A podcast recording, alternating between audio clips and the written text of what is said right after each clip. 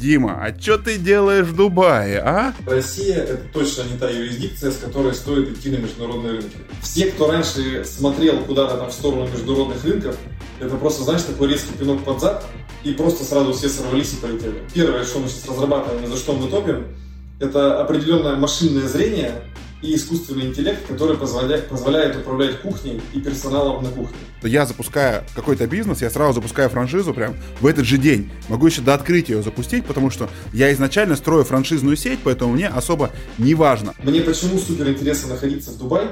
Потому что, наверное, это, знаешь, такой очень flexible рынок. И здесь все подстраиваются. И вот реально многие именно технологии бизнеса, того же фудтеха, они отсюда идут.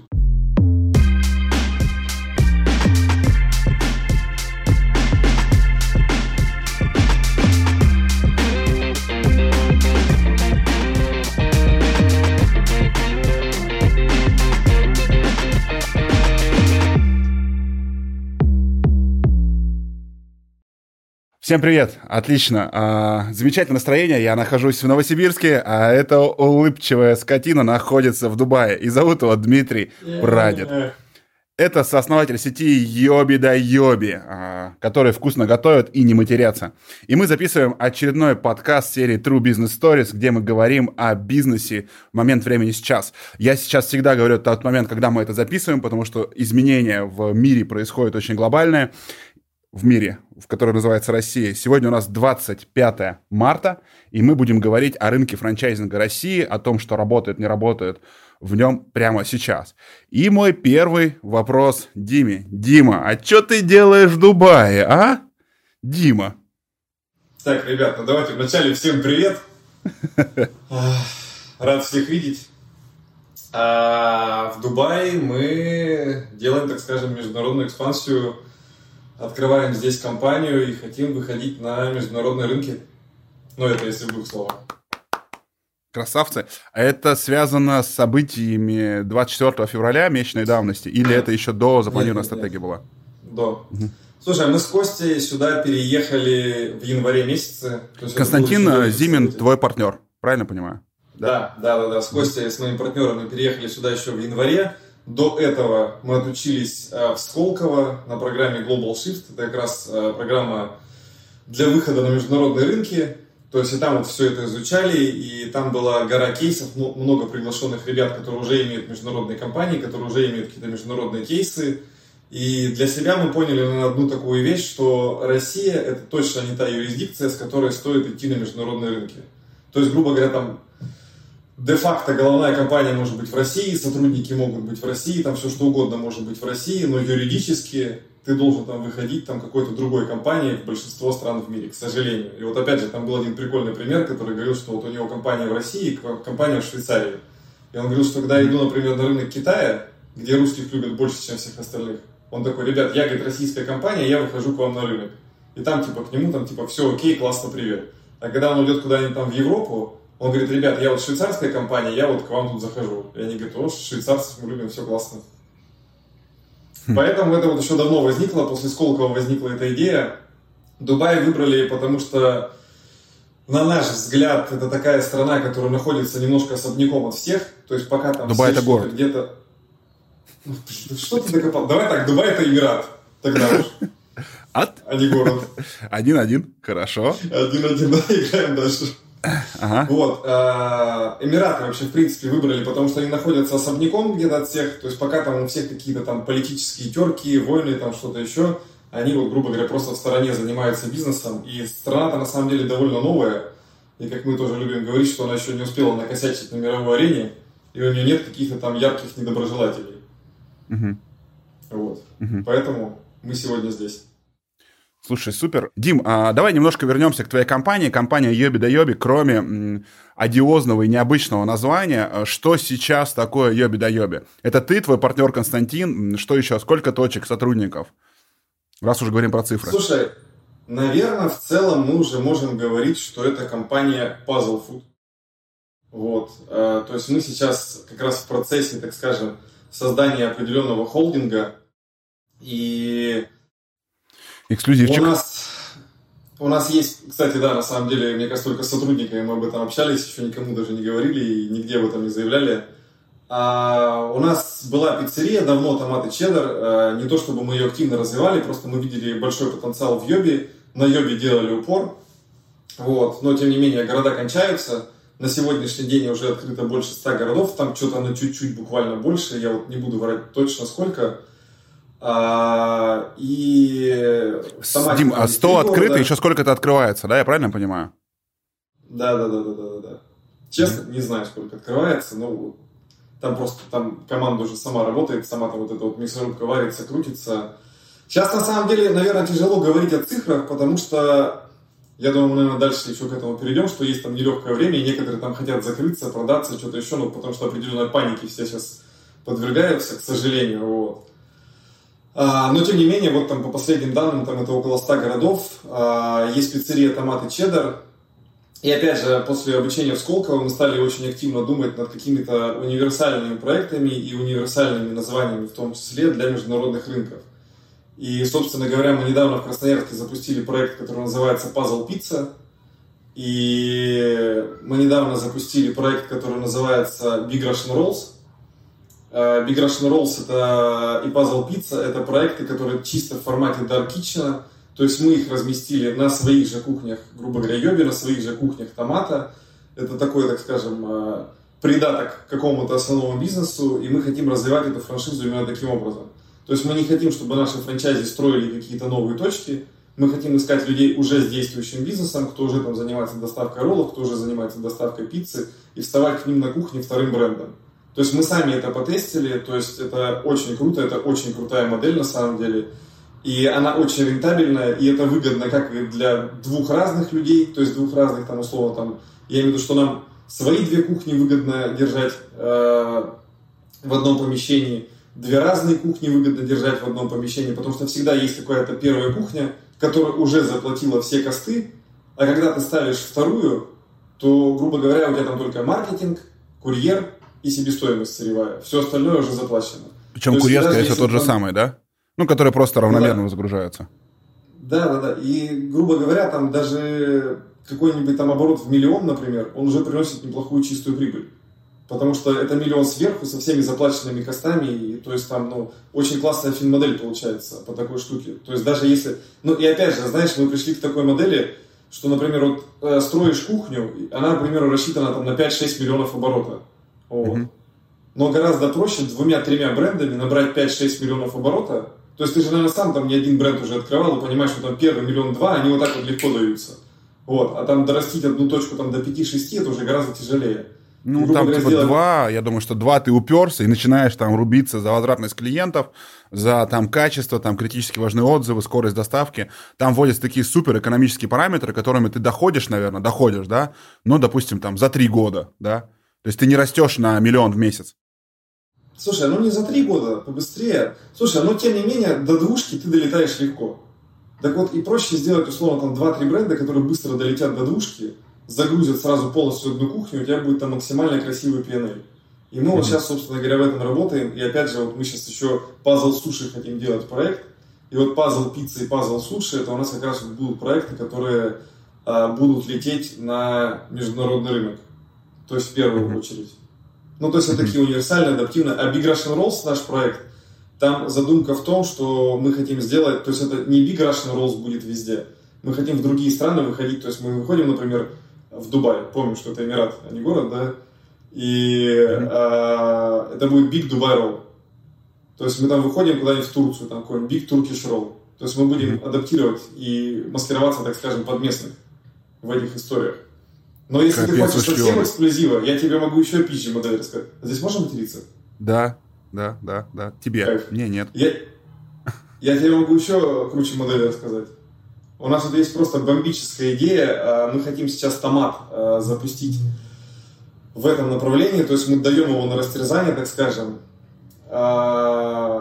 Мы хотим вставать на чужие кухни, на чужие бренды и давать им упаковку, и то есть искать какие-то более-менее достойные пиццерии, то есть взяли, к примеру, там какой-нибудь там город Абакан, нашли какую-то местную сеть, которая делает там норм качества, норм блюда, и говорим, чувак, вот ты делай все то же самое, мы тебе будем со своего сайта приложения давать еще заказов, ты вот, пожалуйста, свои пиццы только в наши коробки ложи и отвози. Угу. Типа, и, и окей. И похеру, что они будут везде разные. И похеру, что в каждом городе... Прикинь, а, я думал об этом далее. же самом. Вот сейчас а, у нас же есть проект э, Magma Food, доставки мяса, который мы запускали, да? И мы в Сочи открывали первого такого полноценного партнера отдельного, да? И знаешь, когда мы его открывали? 24 февраля, первый, первый рабочий день. У него сначала пошли по пизде все блогеры, которые сказали, мы сейчас не будем кушать как бы ничего и выкладывать сторис. Мы такие, да. Как только блогеры чуть-чуть очухались, как бы, да, а мы научились таргета получать кучу установок, приложений, мы такие, сейчас лапки потираем, сейчас мы как бы тебя, братан, загрузим. И там, собственно, таргет пошел нахер, как бы, да. Мы такие, ого, соответственно, такие, ого. И я сижу и смотрю, а? Ну, вот это как бы повороты, да, то есть, и а, вот это сейчас очень интересный сценарий, да, мы на это смотрим, и я понимаю, что мне сейчас, я прикинь, сижу, думаю о том же, да, мне гораздо проще сейчас, мне гораздо проще сейчас договариваться с существующей кухней без капекса, да, потому что я посмотрел стоимость открытия сейчас, да, она просто на 2 умножилась в какой-то момент времени, как бы, да, по позициям. И непонятен маркетинг, да, я понимаю, что я не дам вот такой рост, который я обещал до 2 миллионов быстрый, как бы, да, ну, то есть я просто его быстро не получу. Я получу его, да, то есть вот мы идем, а, и вот там пример моего реального первого месяца, да, то есть у него там, я думаю, что оборот будет около... То есть у нас в модели стоял миллион сто в первый месяц, такой равномерный оборот, да, миллион двести, ну, так мы ориентировались, а, а, будет 700, да, с учетом того, что, ну, ну, понятно, что мы и на рекламу не потратили, нам особо некуда было тратить, да, но я сижу прям как раз и думаю о том, что время объединяться и время прям просто договариваться. В эту историю про роллы я прям, э, я тебе там расскажу, я, я обсуждал с ребятами, то есть у меня ребята есть программа акселератора, где я учил разных франшиз для того, чтобы их потом продавать. Ну, типа, готовил к продаже ребят. И обсуждая с ними, я там зацепился за роллы и говорю, слушайте, а что вы делаете, как бы, да? Вот вам в Новосибирске, чтобы возить быстрее, вы прямо в Новосибирске франчайзи себя найдите и отдайте свой объем, как бы, и увеличите скорость доставки. Пусть у вас, ну, как бы, если вы скажете, что вот отсюда, отсюда ты можете возить быстро, ну, просто по городу, да, у вас будет 50 точек, каждая из которых будет давать какой-то оборот, с которого вы точно получите. И вы все вместе скинетесь на маркетинг. И как бы лучше, ну, рекламировать один бренд в городе, да, и с него зарабатывать всем, чем сотню разных. В Новосибирске просто 700 точек, которые занимаются доставкой суши. И как бы я честно, ну, то есть, которые, ну, в Дубльгисе отмечены как доставка, да, я хрен знаешь, как они конкурируют, как бы, да, и что с ними происходит, вот. Но вот у меня тут вопрос, как бы, да, но они таки начинают выделывать сразу, говорят, нет, это у нас есть собственный бренд, мы что-то хотим, вот что-то еще, вот ты за это не переживаешь. Я вот с, с идеей как предприниматель, давай так, я согласен с той стороны, с которой стоишь твой бренд, да. Это, знаешь, есть такой анекдот, что, э, ну, не анекдот, фраза такая есть, да, что, папа, что такое нюанс, да? Вот смотри, говорит, я же тебе хуй в жопу вставлю, у меня хуй в жопе, у тебя хуй в жопе, но есть один нюанс, вот. И вот здесь как бы такая же история, что когда мы говорим о том, что а, давать бренд... Я тут не в восторге все от того, что можно материться, но у нас сибирский выпуск, блядь. Мне прошлый раз сказали, что какая-то хуйня, ни, никакого мата в выпуске. Мы, блядь, ничего не говорили. И что за, блядь, няшный выпуск? Что за выпуск, блядь, как мне сказали, со смузи, драконами, блядь, йогой, какой-то хуйней. Мы два сибиряка с Диманом. Сейчас тут все разъебем. Поэтому вот есть один нюанс, да, о том, что э, те люди, которым ты будешь давать бренд, ну, как бы, твой интерес понятен. Нахера ты им нужен? Почему они, ты думаешь, тебя с легкостью возьмут? Слушай, здесь знаешь, в чем есть фишка? А, вот в отличие, грубо говоря, от тебя, например, когда ты эту историю презентуешь, у меня есть уже успешный кейс этого, я могу уже показать, как это работает. Во-первых, мы у себя запустили БРР, а, грубо говоря, на кухнях йоги в Красноярске, и сейчас mm-hmm. будем запускать по другим городам. Плюс еще до этого мы делали такую же штуку с суши-мастером. То есть и всех, естественно, волнует не как у меня там внутри моей кухни, моей кухни там, грубо говоря, работают. То есть, а когда у тебя там есть такая коллаба с другим брендом, и когда суши-мастер там, грубо говоря, попробовал, мы с ними там что-то поделали, и они сейчас, грубо говоря, раскатали это больше, чем, по-моему, там что-то 20 с чем-то кухонь на сегодняшний день э, суши-мастера готовят йоби да йоби.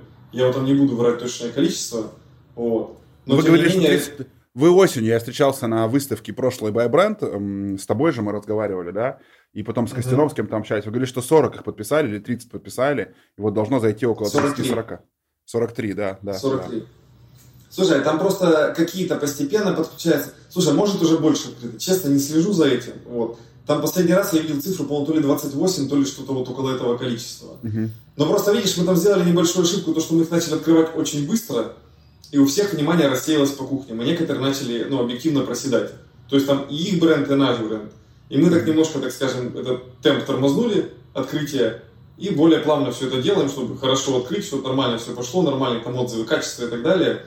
Вот, поэтому сейчас так более плавно это все делается. Не, но тем не менее, кейс классный, э, они довольны, мы довольны, все довольны, и вот с этим кейсом, когда людям говоришь, что, что вот у нас есть вот так, вот там уже вот столько-то кухня работает, что в целом вот такой вот результат это приносит, и есть конкретные цифры, и они понимают, они могут на свою кухню наложить там эти цифры, и сразу, блин, прикольно. То есть я а могу, почему? все понимают, вот, сколько бы больше зарабатывал. Да, вот отсюда вопрос, как бы, да. Почему вы не раскатали Big Russian Rolls на все 100 кухонь э, йоби да йоби вот так? Ну, типа, что, что мешает? Айтишка. Слушай, это будет, это мы так и сделаем, такой план и есть, но просто пока, грубо говоря, объективно, наверное, самая там такая слабая, ну, не могу сказать, что прям слабая сторона нашей компании, то есть мы там чуть-чуть запаздываем по айтишке. То есть, и вот там вот... Вы работаете на Айке, ну... она вас не устраивает, и альтернативу пока вы не нашли, правильно понимаю? Слушай, мы сейчас просто в большом процессе, который, к счастью, уже заканчивается, и в апреле мы полностью переходим на новый там сайт, приложение, бэкэнд и прочую историю, вот, и после этого все сильно быстро полетит, и вот сейчас просто есть такая одна глобальная задача, все вот это вот раскатить, на то, что есть, чтобы это все классно работало, а потом мы туда подцеплять сможем там просто хуевую гору всего. Поэтому вот сейчас мы этой задачи дождемся и потом будем раскатывать везде. Mm-hmm. Ну, то есть, начиная там с конца апреля, я думаю, что мы очень быстро БРР будем по своей сети раскатывать. На самом деле, на БРР уже есть заявки просто от франчайзи, которые обычные люди. То есть они сидят в каких-то городах, они видят кейс Йоби, вот, и они говорят, слушай, а он точно будет открывать БРР у себя на кухне? Там, если он откажется, то вы там типа скажите, я, говорит, его открою в этом городе. Вот, потому что они там хотят с нами работать, но, грубо говоря, там Йоби уже все, город занят. Вот, поэтому вот второй бренд у нас еще вот такую штуку сыграл. Очень на самом деле прикольно. Мы сейчас вообще создаем список из франчайзи, а, кто будет точно открывать и, грубо говоря, бронирует там БРР у себя. Uh-huh. А кто не будет открывать, и вот эти города мы будем отдавать каким-то другим людям. Uh-huh. Uh-huh.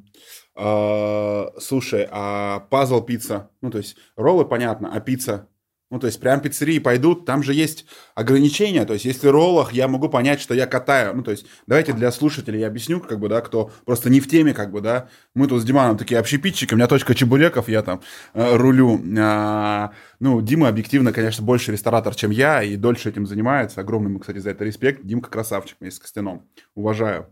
Вот, люблю и завидую то, что они в Дубае, а я в Сибири. вот, короче, э, э, роллы ты можешь катать, то есть нет ограничений с точки зрения масштабирования, по большому счету больше таджиков вывел, больше народу катает, ну, то есть там такая прямая модель масштабирования, да, то есть сколько это продуктов человека в час можешь делать, да. Остальное условное ограничение, да то в пиццерии есть такая прикольная штука, как печка. Ну, как бы, да? И то есть, если ты в печку, а пиццу заказывают и роллы в одно и то же время, это вечер с 5 там, до 8 часов вечера, да? Но пицца, может быть, еще на день и уходит более-менее.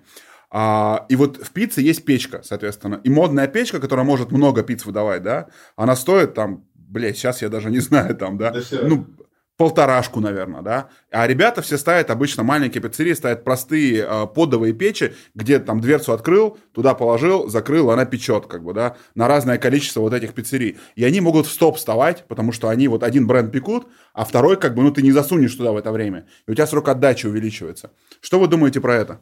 Слушай, отчасти ты прав, отчасти не совсем, потому что в роллах тоже, там, грубо говоря, есть там некоторые факторы, связанные там и с оборудованием, и с э, ценой на лосось. говоря, количеством мест, которые ты, говоришь, таджиков загнал. Но это значит, если у тебя огромная кухня, которая позволяет это сделать, и там до хрена столов. То есть в таком случае, да.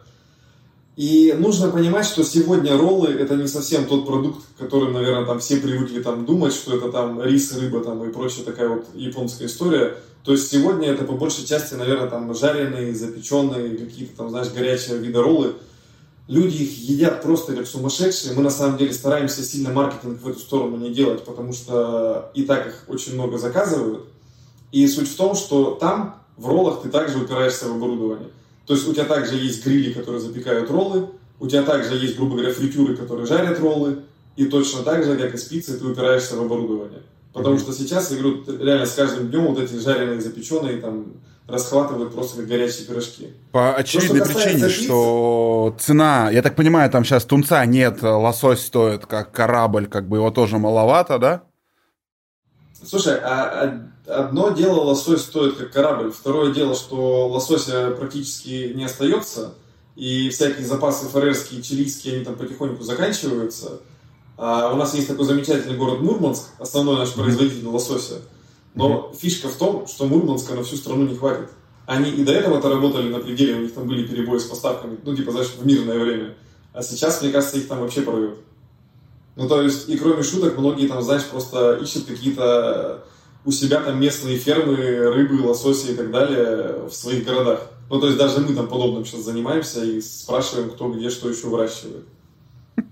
Но вообще, конечно, интересное время настает. Возвращаясь к печке, слушай, да, так и есть, в подовую печку мы упремся 100%, но, слава богу, что много пиццерий, которые реально используют конвейеры. Это надо сказать спасибо всяким там Додо Пиццам и Папе Джонсам, потому что они все-таки там продвинули на эту тему в массы, и там все на них смотрели, все пытались за ними повторять. И раньше, кто еще вот открылся, там год-два назад, они в целом стоили довольно вменяемых денег. И, кстати, конвейерные печки, вот раньше были там русские аналоги, которые там по производительности были просто там какие-то космические и стоили там, сейчас точно не помню, там до 500 тысяч рублей. Угу. Ну, то есть реально очень там мощная печь, там, по-моему, 36 киловатт, которая там пиццы просто выплевывает вот так вот. То есть и многие успели понаставить себе такие вещи.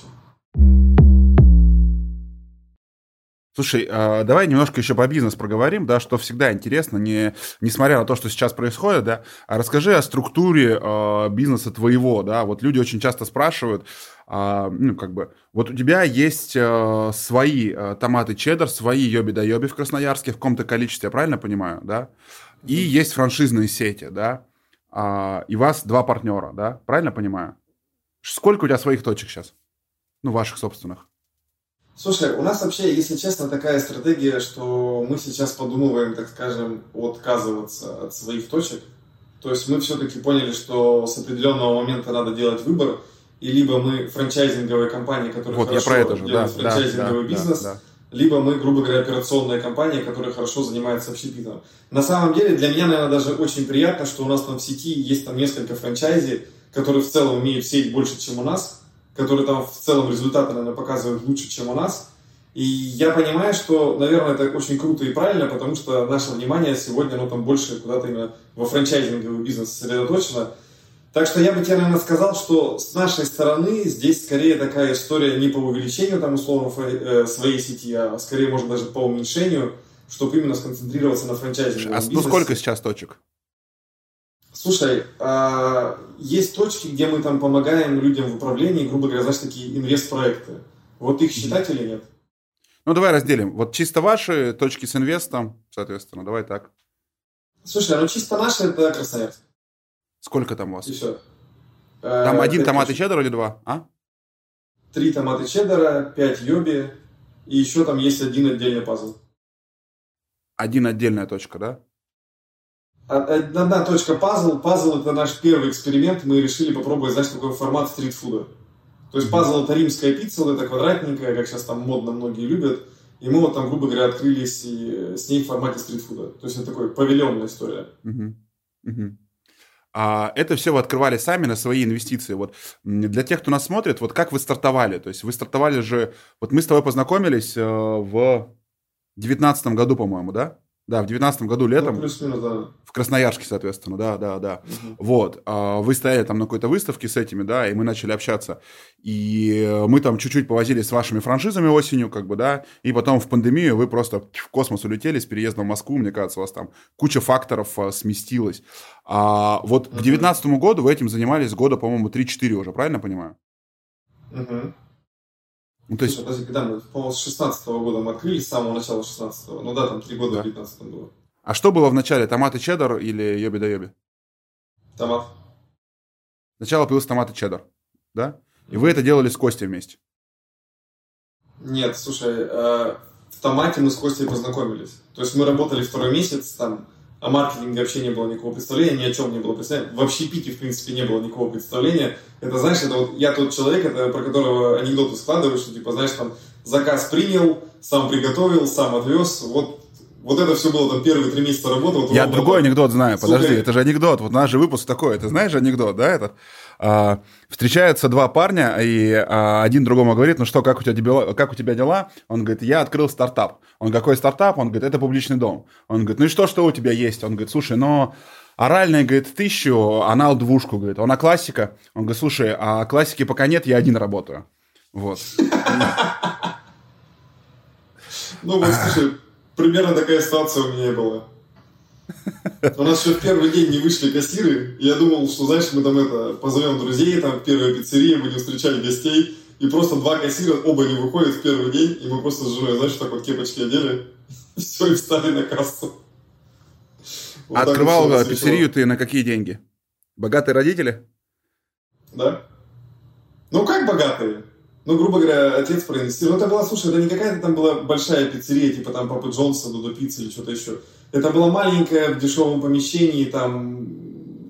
Сколько стоило? ремонтом, планировка. Слушай, я честно точно не помню, но мне кажется, где-то, наверное, около двух миллионов. Около двух миллионов рублей. Ну, типа, что-то да. небольшое совсем, да, метров там на 60, наверное, да? Она работает 80. сейчас? Нет, она, пере... она переехала, грубо говоря. Она там была в неудачном помещении с торца дома. Вот. Mm-hmm. Она переехала в этот же дом, но просто в более хорошее помещение. То есть мы не хотели менять локацию, но э, в этом же доме, короче, нашли другое. Mm-hmm. Там познакомились с Константином, собственно, влюбились и да. решили делать да йоби. Как у меня шутит жена, они с Костей вместе учились в одном вузе. И она говорит, э, я в ВУЗе училась для того, чтобы с Костей познакомиться. Больше, говорит, ничего хорошего там не было. Вот. И она просто запостила там, э, когда мы работали уже, что типа вот мы там работаем, там пиццерия туда-сюда. И Костя написал, что слушай, я тут работаю на вашу конкурирующую сеть маркетологом, давайте там вместе что-то поделаем. И мы вот когда начали работать, общаться, и потом вот мы вместе открыли Йоби. Чья идея названия Йоби да Йоби? А, слушай, это у меня еще была кальянная, дым называлась. И вот как раз там в этой кальянной э, Йоби был за стенкой, и я говорю, Костян, говорю, давай там что-нибудь откроем. Он говорит, я согласен, если это будут роллы, потому что была кухня, до этого был рестик. Мы вот зал заняли кальянной, и там потом это сделали роллы. И они вот с Настей, с моей женой сидели в кальянной э, и накидывали всякие варианты по названию. Я там что-то занимался какими-то делами, кружился где-то рядом, и они открыли русско-японский словарик. И вот там делали всякие коллаборации, йоби да йоби, поражали, рассказали мне. Вот, и это... И потом ничего крутого не придумали, и, слушай, давай попробуем. Ну, мы такие, ну давай.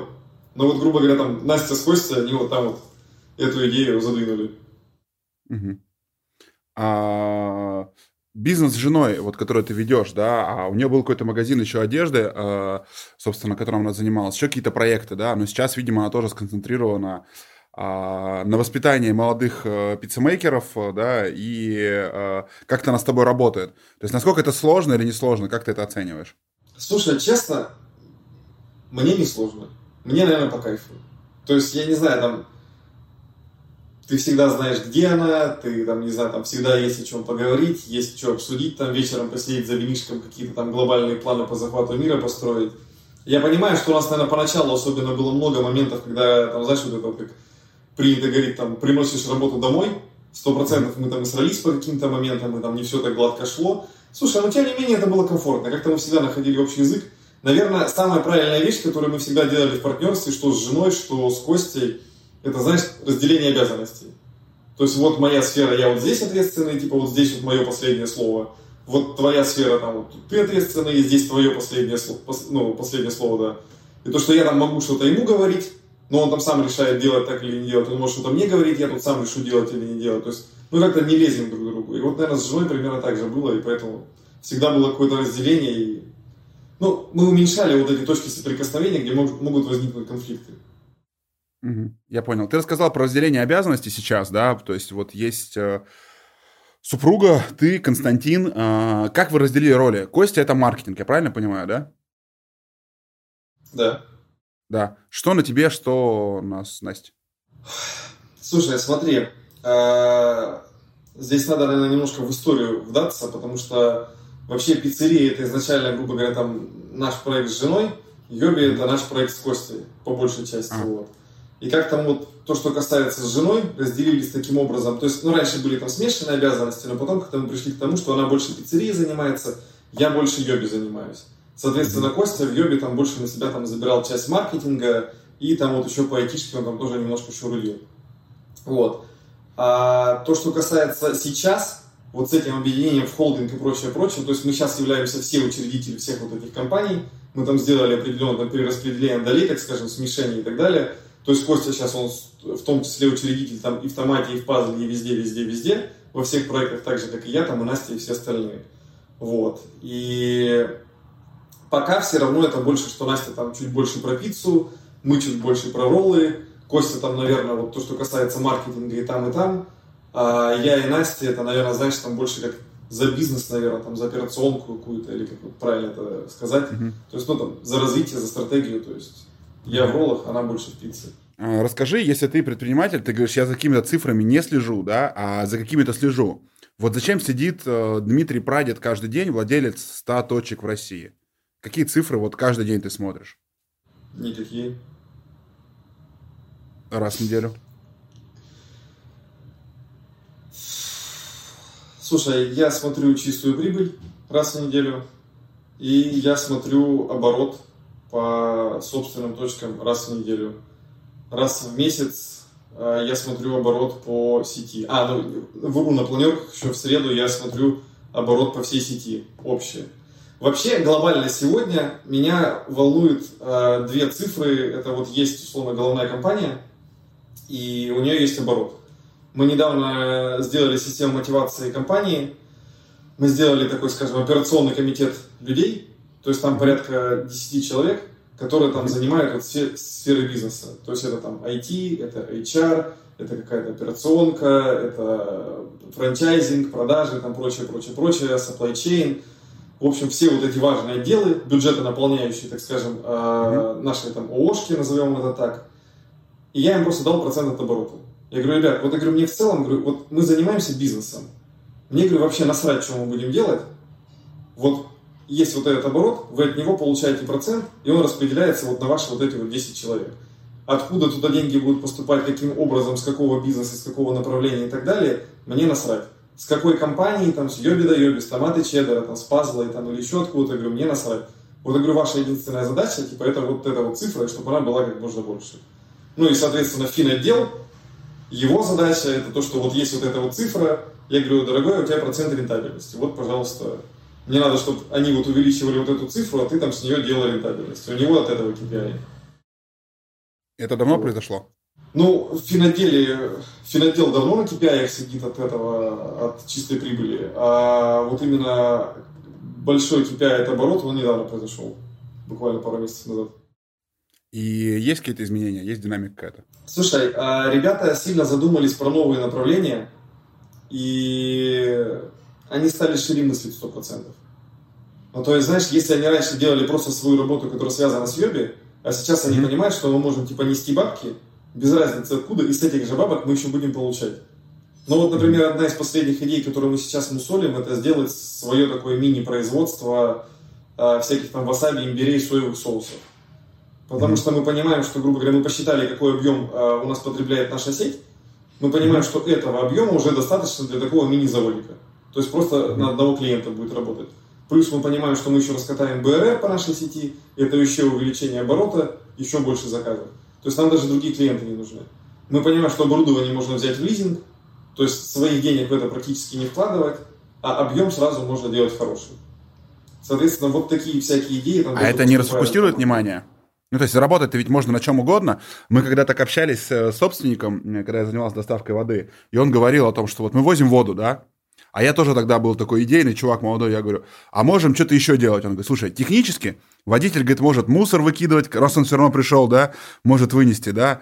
К одиноким женщинам заезжать, как бы, да, за доп. тариф, соответственно, доставил бутылку и палку, вот. А, ну, как бы, мед можем доставлять, там, я пытался мед туда продать, у меня такая мысль была о том, что будет поставка меда, да. Он говорит, ну нет, мы, типа, у нас фокус на доставке воды, давайте, типа, фокусироваться. Вот если фокусируешься вот в одном, да, проекте, то побеждаешь, как бы, ну, там, больше, да, то есть, типа, задача думать, как здесь больше заработать. Вот, а, у меня есть несколько проектов, я не про фокус, как бы, да, но многие предприниматели, которые вот там будут нас смотреть, слушать, у нас предпринимательский выпуск, а, они зададут резонный вопрос. То есть они спросят, а вот, ну, типа, а почему не фокусироваться тогда? Вот э, эта история такая. Многие смотрели на Федора Овчинникова, который говорил, мы про пиццу, мы пицца, пицца, пицца, пицца. Потом переобулся, говорит, мы теперь не только пицца. Потом э, кризис он херак, он говорит, мы снова только пицца. Да, а? За последнее время сильно много раз переобулся, мне кажется. Да, такой раз, раз, раз, как бы, да. То что ты думаешь здесь, как бы, да, вот, ну, как, какой вариант? Все-таки фокус, знаешь, не фокус? Я вот раньше, наверное, фанател по всяким интервьюхам. Ну, то есть, знаешь, вот как и все, наверное, хочется там огромную миллиардную компанию, там большие цели, амбиции, вся вот эта вот история. И ты там, наверное, пытаешься смотреть, как и многие, там какие-то там интервью с какими-то крутыми чуваками, кто это уже сделал, чтобы подцепить какие-то там вещи. Я вот для себя, наверное, сделал один, знаешь, самый большой вывод, что все, сука, разные. И у каждого по-своему. И вот, по-моему, Михаил Фридман как бы очень прикольно сказал на эту всю историю, что говорит, слушайте, вот типа вот у меня есть вот такое вот направление бизнеса, я вот этим вот занимаюсь, у меня есть вот такая вот команда. И мы работаем, и мы показываем крутой результат. Но у меня, говорит, есть говорит, другие говорит, мои друзья-предприниматели, которые тоже миллиардеры, очень крутые, очень успешные, но они, говорит, абсолютно все по-другому. Я, говорит, понимаю, что ты, типа, отдай мою команду им, они там обосрутся. Также заберу я себе его команду, мы не сработаемся. То есть у всех разные стили управления, разные подходы к бизнесу. И про фокус то же самое. Ну да, кто-то концентрируется на чем-то одном, фокусируется, и он в этом, в этом успешен, у него это получается. Но я понимаю, я не такой. Ну, то есть для меня это, знаешь, там смерти подобно сидеть и вот там в одну точку тыкать, тыкать, тыкать, тыкать. Ну, банально неинтересно. И я понимаю, что люди, которые меня вокруг окружают, которые со мной вместе там в одной команде работают, я понимаю, что они такие же. То есть и всех дровит. То есть у нас такая команда очень дорогая, и все на каком-то диком росте. На самом деле все работают просто по дохуя часов в день. Я не знаю, у меня там иногда по моему времени здесь, в Дубае, бывает а, созвоны с Красноярском, когда у меня уже ночь, у них я там вообще не знаю, спят ли они. Вот. И ну, всех дровит, потому что все видят охрененный рост, все видят, как растет сеть, как она масштабируется, как растут обороты там, и так далее, и так далее. И всех это штырит. И, конечно, все хотят заниматься чем-то еще. Я тебе больше могу сказать, что вот эта вот мотивашка, про которую я тебе сказал, от оборота, я им сделал мотивашку, в три раза больше от оборота, который они мне принесут с международных рынков. Я говорю, ребята, я говорю, давайте объективно. Я говорю, сегодня, я говорю, сто процентов каждый из вас хочет зарабатывать в валюте. Неважно в какой, но типа не в рубле. Вот. Я говорю, вот откроете что-то на международке, продадите франшизу, что-то еще сделаете, вот тот оборот, который будет капать, вот в три раза больше от того, чем вы там в России получаете. И ну, ты представляешь, что мужичок зашевелился? Вот у нас там сейчас Англия, Армения уже практически подписаны. То есть, я думаю, так, так их не дровило бы, это бы не было.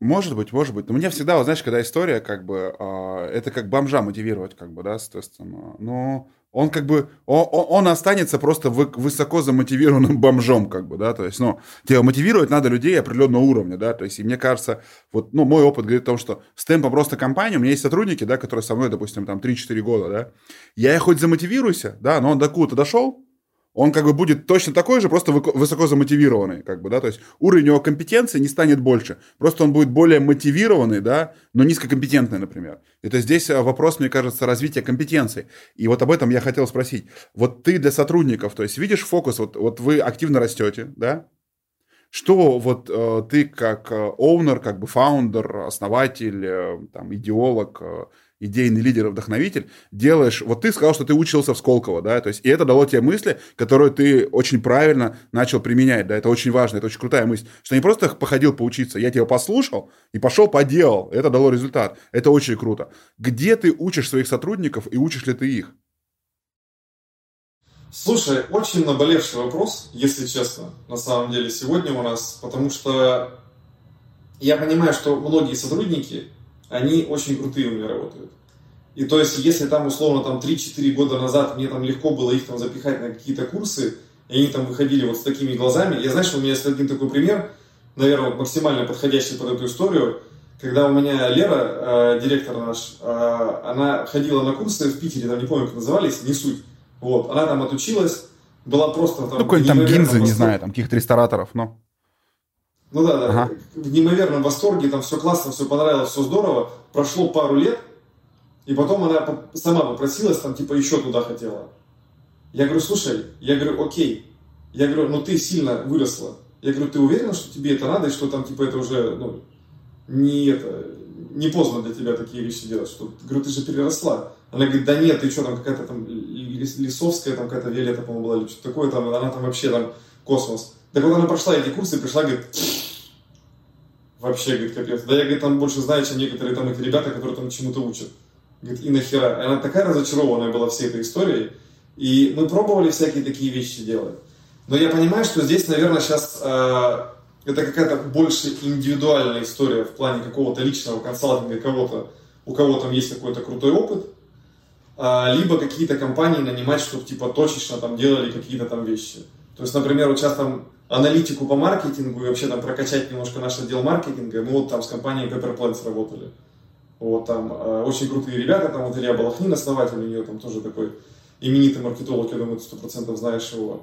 То есть, ну, они вот реально крутые, они там реально там сделали кейс. Были подобные ребята, я озвучивать их не буду, но с которыми там, знаешь, мы там начинали тоже работать, нам говорили, ребят, мы тут сейчас в вашем бизнесе там сделаем, наведем, просто мы там с такими ердовыми чуваками работали. А потом я понял, что эти ердовые чуваки, знаешь, это всякие старперы с заводами, да, обороты большие, но ему там 60 лет, он там ничего вообще в жизни не делал, ему просто там, не знаю, там отдел продаж вам CRM там завели, и он, вау, нифига себе, а я тут раньше там трубка, телефон, там типа вообще больше ничего не было. Вот. И там, условно, программа была на полгода, через два месяца мы сказали, ребят, типа, извините, ну вот. И знаешь, когда ты слышишь, когда я знаю, что у меня там на тот момент в финотделе там было, например, не все гладко, я понимал, где у меня косяки, а мне там делают аудит финотдела, говорят, у вас все хорошо.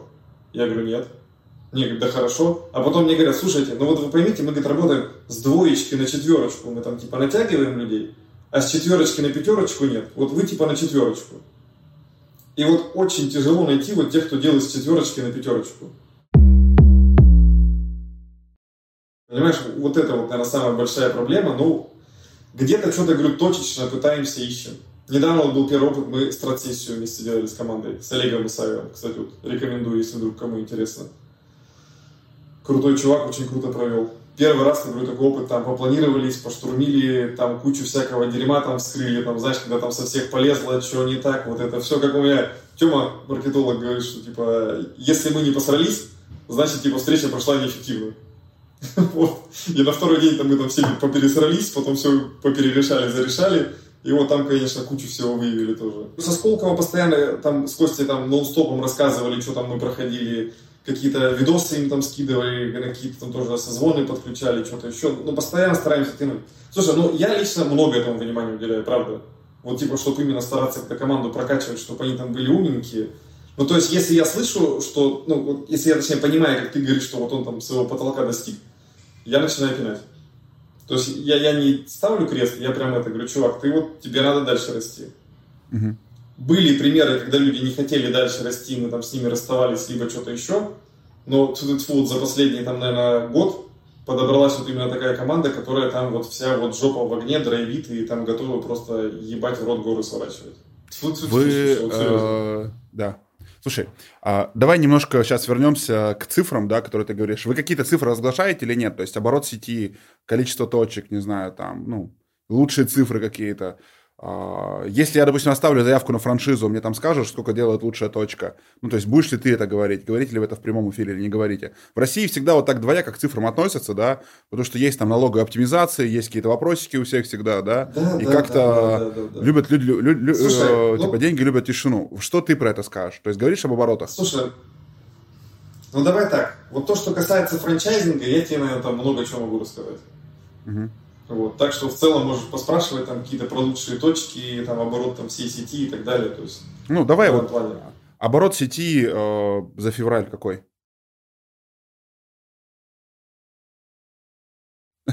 Па-па-па-па-па. Блин, честно, я просто вообще так их не запоминаю, я не знаю, зачем это надо знать. Слушай, ну, по-моему, там 300 с чем-то, но я не помню с чем. 300 миллионов? Вот я... Да, у меня вопрос-то, я к чему? 300 миллионов, правильно понимаю? Да, да, да. Да, оборот сети 300 миллионов. А, собственно, сколько лучшая точка делает в сети в месяц? Одна Порядок. точка. Да, одна, ну вот одна точка. Ну, типа, смотри, как, а к чему это спрашиваю? То есть, я все-таки за то, чтобы там выпуск был полезен для тебя, да, то есть, вот мы говорим в прямом эфире, и какой-то чувак, который я оставил заявку на вашу франшизу, посмотрит, он скажет, вот в этом выпуске мы про это говорили, посмотри. Слушай, смотри, здесь надо понимать, что э, часто бывает, что какой-то город достигает определенного оборота, и там вот у него есть точка, которая много делает, потом он открывает вторую точку, и оборот, естественно, размазывается на две. Вот. Слушай, ну, Но тем не менее, сколько можно цифр, с точки? Да. Я точно видел цифры, что некоторые точки вот на таких пиках делали по 7 миллионов оборотов. Вот у нас, если не ошибаюсь, на профсоюзной в Москве точка что-то вот 6-7 миллионов делает. А, причем, я не знаю, там точка просто охрененный результат показывает. Там супер маленькая площадь, это одна из самых маленьких точек, наверное, там по сети. Вот, и с самым большим оборотом. Но они работают круглосуточно. Угу. Вот, на Яндекс Деливере. То есть Москва вот это позволяет. А Абакан раньше тоже очень много делал.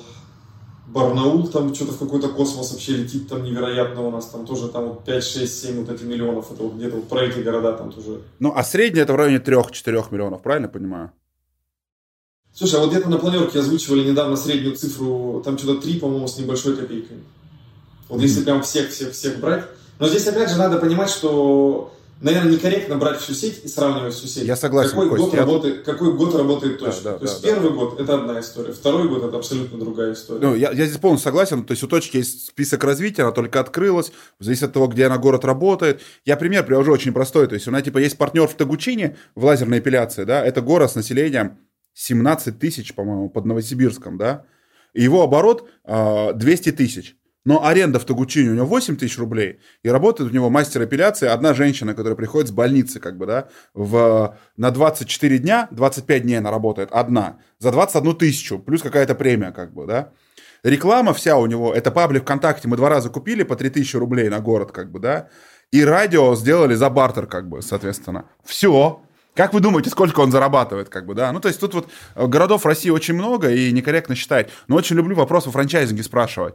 А, я его общался с разными предпринимателями, да, и мы выясняли, какие города классные. Недавно, кстати, выходило как раз вот у Федора Овчинникова интервью с чуваком из Магадана, где рекордная пиццерия, да. У нас же в Магадане рекордные цифры тоже по эпиляции, да. Чебуречных там нет, но это вот прям летит. А, какие вот ты отметил города такие, ну, в которых Слушай, очень круто заходит? А можно я обнаглею? Да. Можно я тут прямо это продажу сделаю небольшую? Давай. У тебя прям в прямом эфире. Короче, это не прямой эфир, кому подожди. интересно. Ну, блин, ну что ты, я не знаю, всю малину портишь, а неважно. Короче, на самом деле, вот то, что ты говоришь э, про точки, где летит, охрененно. Летит Дальний Восток. Просто вообще космос.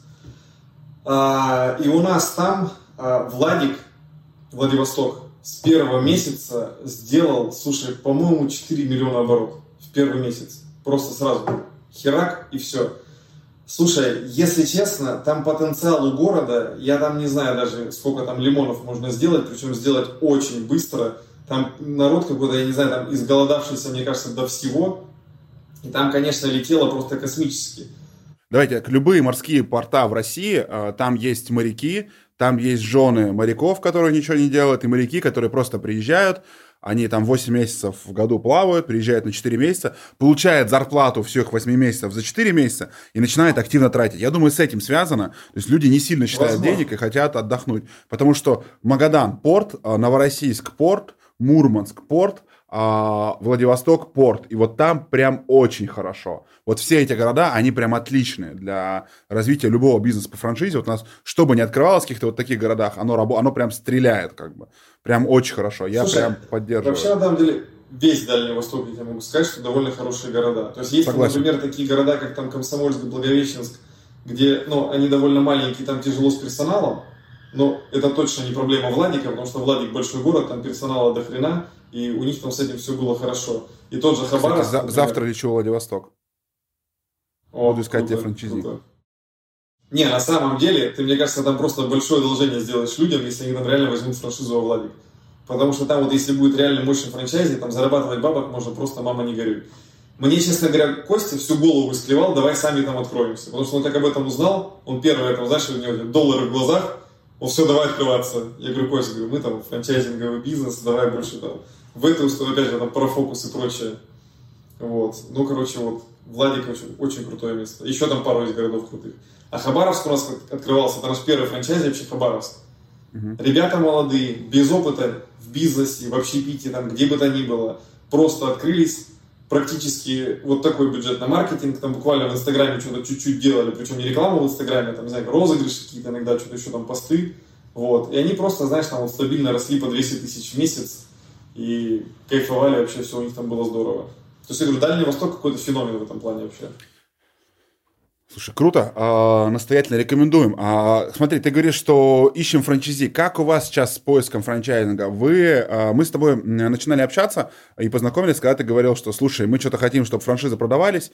Мы начали там все это делать, пересобирать, а, настраивать. Потом передали это в ваш отдел продаж, да и потом это пандемия, и потом вы рванули, как бы, да, весь Dark Kitchen пошел вперед, ну, как бы, да, и вы прям хорошо, хорошо, хорошо пошли, насколько я знаю, да, там, начали пачками открываться, то есть Dark Kitchen рванул, вы рванули, а сейчас, как у вас с поиском франчайзи в России, активно, неактивно этим занимаетесь? Вот, ну, что происходит с точки зрения новых партнеров? Почему вот вы сейчас, допустим, Владик не можете продать уже 2-3 месяца? Ну, то есть, если такой топовый э, город. Слушай, если честно, не настолько я активно погружаюсь в эти процессы. Но, наверное, почему не можем продать Владик? Потому что ты, наверное, видишь, там, что происходит сейчас там в мире и в стране. И многие вообще там с какими-то инвестициями сейчас стали на паузе. То есть тот же, например, там Puzzle Pizza мы просто предложили своим же ребятам по сети. Вот, и мы там, условно, там подписали сразу 10 человек, которые там хотели открывать Puzzle Пиццу. Но как только случились события 24 февраля, все сразу присели и сказали, что, ребят, давайте пока подождем. И то есть, по-моему, то ли 5, то ли 6 человек из этих 10, они просто сразу встали на паузу. Потому что они там не, не захотели тратить деньги вот в этих вот непонятных ситуациях. Угу. Вот. Ну, играет это определенную роль. Вообще, я тебе могу сказать, что мы сейчас не сильно активно занимаемся продажами именно в России, потому что нет смысла, например, делать маркетинг э, на всю страну, поскольку ну, очень много городов уже занято, это просто нерентабельно. Э, точечно искать стало тяжелее, и мы, наверное, все-таки больше перефокусируемся на мир, потому что мы понимаем, что в России вопрос времени. То есть люди сами, то есть у нас органически, по-моему, 50 заявок в неделю, если не ошибаюсь, падает без рекламы, без всего. То есть просто какие-то люди, которые нас знают, они просто там звонят, спрашивают про франшизы и так далее. Вот. И поэтому в целом мы понимаем, что даже если мы не будем а... делать ничего, мы закроем, либо наши франчайзи выкупят. Слушай, там же я просто вам расскажу, кто не знает, да, когда ты развиваешься по франшизе, у тебя э, новая игра открывается, на каждом городе висит кнопка франшиза, ну, соответственно, да, и у тебя люди просто, кто заказывает продукт, они говорят, ну, ну-ка я попробую, как бы, да, то есть мне нравится продукт, нравится название, а можно мне такую же. И заходит, оставляет заявку. Вот это вот чаще всего происходит. Слушай, если я не ошибаюсь, у нас был такой кейс э, с девушкой из Суфы, она жила в Барнауле, она видела, как качает Барнаул, а Барнаул это сейчас один из топовых городов, второй после Красноярска, если я не ошибаюсь. И она там тоже вот э, ела, оставила заявку переехала в Уфу, открыла в Уфе Йоби. Угу. А, смотри, э, тема франчайзинга, которая меня волнует, во франчайзинге много людей говорят, мы выбираем партнеров, мы вот с этими хотим работать, вот с этими не хотим работать, вот это вот какие-то наши, вот это не наши, у нас жесткий отбор. Как у вас, Дим, а, отбираете ли вы партнеров и как отбираете? Слушай, отбираем, да, жестко нет. Потому что, ну, знаешь, когда там звонит какой-нибудь чувак, который там прочитал презентацию и все остальное, видит там какие-нибудь вложения, там 2,5-3 миллиона, и он там типа, ребят, я там все там туда-сюда, там сейчас давайте полетели, я беру, я все готов, а потом это, а что, ну, тысяч за 500 откроемся, там же стол, холодильник, ножик, там, ну, рыбу нарежу, рис сварю, там все нормально в кастрюльке, там, полетим. Ну, это там вот реально, вот, вот такие случаи вообще нет смысла общаться, объяснять, там, типа, спасибо за звонок, извините, все, там, до свидания. Вот. А в целом, если там люди горят, если они понимают, что такое маркетинг, готовы в него инвестировать и готовы работать, не могу сказать, что у нас там прям какие-то жесткие требования, критерии. И особенно, как знаешь, вот это вот общепринятое, то, что обязательно должен быть опыт в бизнесе. Да ни хера. Я, ну, мы так устали бороться вот с этим опытом где-то там в бизнесе, когда, знаешь, это, тебя херово научили что-то делать, вот, а потом тебя очень тяжело переучить, потому что ты же уже пришел опытный, ты же уже самый умный, у тебя уже есть свое мнение, которое там никому не упало никуда. Вот. И зачастую тот же Хабаровск, например, ребята показывают крутые результаты вообще без какого-либо опыта. То есть они научились заниматься бизнесом на йобе. Вот. И они не единственный такой кейс. То есть, mm-hmm. и, я говорю, нет какого-то универсального портрета. То есть, mm-hmm. наверное, главное там свободное время, желание заниматься. Если мы там понимаем, что у человека есть там какой-то свой основной бизнес, и он там просто туда инвестирует, наймет какого-то управляющего за 60 тысяч рублей в надежде, что там все полетит, но вот с такими, наверное, нет. То есть тяжело не полетит. Если желание есть заниматься, да. там без проблем.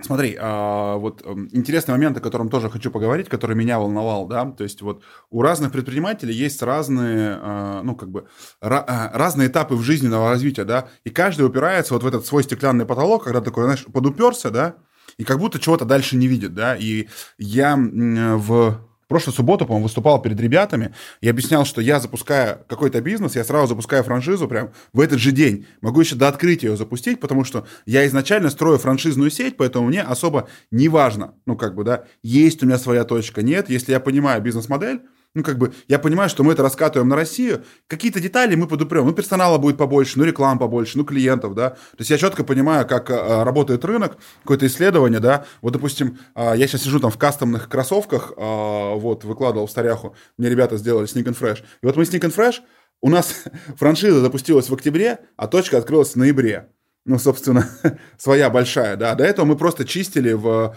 ну, там, на, как сказать, короче, в Э, кабинете барбершопа это, да, то есть мы как бы от, откатали модель первичную, и мы это людям объяснили, и это всех устраивало, да, то есть это рынок, который сейчас вырастет, допустим, в этом году опять же, да, потому что, ну, типа, обуви тяжеловато будет покупать, соответственно, да, мы знаем, что он вырастет, вот, и я сразу раскатываю большую, но вот если говорить об этапах вот э, твоего становления как предпринимателя, да, можешь рассказать какие-то этапы. Мы когда с вами познакомились в 2019 году, вы как раз сказали, мы хотим снова продавать франшизу активно. Нам сначала не понравилось, мы начали делать свой бизнес.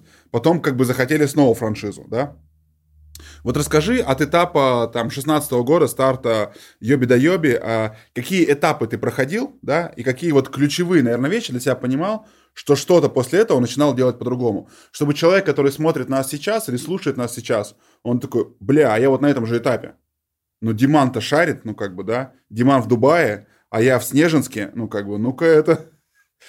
Я послушаю. Слушай, наверное, многие вещи уже тяжело вспомнить на самом деле. Вот именно вот так вот четко, конкретно. Все поменялось. Ну давай, 19 год, вот мы встретились, вы сказали, мы снова хотим франшизы. Мы что-то поделали, там разошлись, как бы, да. И вот ты начал переезжать в Москву, вы начали фокусироваться на франчайзинге самостоятельно, увидели в этом какой-то рост компетенции и, ну как бы, переезд в Москву, что произошло? Слушай, давай так. Вот я тебе, наверное, могу сказать, э, попытаюсь это как-то просто донести. Вот, наверное, самая важная наша трансформация за все эти годы, что с каждым годом мы становимся все более гибкие и подстраиваемся под рынок. Вот. Угу. И, наверное, вот весь вот наш путь, он, знаешь, вот типа от какого-то камня к чему-то такому очень гибкому и лояльному ко всему. Э, и Дим, вот например, на разных этапах ну, как, как пример приведи что-то. Вот что, что было, в чем мы были очень твердые, а, а что поменялось? Как Слушай, пример ну, просто. например, то, что, знаешь, вот, наверное, как вот там принято, там, не знаю, у американских франшиз, то есть стандарты качества, вся вот эта вот история там и так далее, что все должно быть абсолютно одинаковое, там, на одном оборудовании, никуда там не вылазить, все там только там одной краской покрашено там или что-то еще. Я не могу сказать, что у нас сейчас вообще нет стандартов, но мы гораздо более гибкие стали. То есть мы раньше четко были уверены, что одно меню должно быть везде. Там, не знаю, одни цены должны быть везде. Сейчас мы ставим по регионам разные цены. Сейчас там где-то, вот мы там для Дальнего Востока как раз там собирается вводить там новые позиции в меню, которые будут только на Дальнем Востоке, потому что есть все равно своя специфика и продуктов и так далее. А, даже наш франчайзинговый бизнес сегодня, как ты слышал, я тебе сказал, что мы до этого строили свои точки, у которых там охренеть были какие требования к помещениям. Потом эти требования уменьшились, потом мы разрешили открываться в формате Dark Kitchen вообще без самовывоза, условно. Сейчас мы разрешаем вставать кому-то вторым брендом на кухню и вообще не открывать там, грубо говоря, свои точки. Новые свои проекты мы продаем, грубо говоря, даже не то, что вторым брендом. Мы говорим, чувак, ты даже меню наше можешь не готовить, свое меню готовь, просто в нашу коробку клади и отправляй. Типа и окей. Ну, то есть, вот все вот эти этапы, И я понял, что, наверное, как бы очень сильно мешает какая-то вот эта вот, знаешь, вот эта вот рамка, которая тебя постоянно сдерживает, которая там вот называется там стандарты, правила, что-то еще. Не знаю, на мой взгляд, на сегодняшний день, то есть, наверное, раньше, там 10-20 лет назад это все работало и действительно так и должно было быть. Это, знаешь, там как в фильме вот, э, «Основатели», когда вот он там, ты же смотрел наверняка его, да, когда да, вот да. он там ездил по своим там первым франчайзе, и там было там вообще полный бардак, что попало, то есть там у кого-то там какие-то милшейки не согласованы, кто-то вообще там какие-то другие позиции в меню внедрял, хер пойми, что творилось, и он тогда вот все вот эти стандарты приводил. Но я понимаю, что многие вещи тогда там тяжело контролировались, что удаленно там было хрен что проверишь, а не было там связи каких-то там средств коммуникации и прочего. Опять же, сейчас с этим гораздо проще, сейчас проще, ну, адаптировать там какой-то продукт под рынок, конкуренция элементарно сильно выросла. То есть это, знаешь, вот мне тоже нравится пример там Нейтанс э, э, хот-догов. То есть они почему ушли с российского рынка? Ну, потому что просто стандарты были такие, что себестоимость была конская. И они либо ставили цену, по которой продавали себе в убыток, либо люди не покупали, потому что было сильно дорого. Но из-за их стандартов они не могли адаптировать продукт под местный рынок. Они сосиски перли с Америки. Ну ты представляешь бред? Ну типа через океан переть. Вот. Я понимаю, что там вот все стандартно. Но там вот два дедушки, которые там вот старые закалки абсолютно не гибкие. Я уверен, что бизнес сильно меняется, подходы сильно меняются. Я, честно говоря, верю сильно вот именно в молодых предпринимателей, которые делают бизнес сегодня. Мне почему супер интересно находиться в Дубае?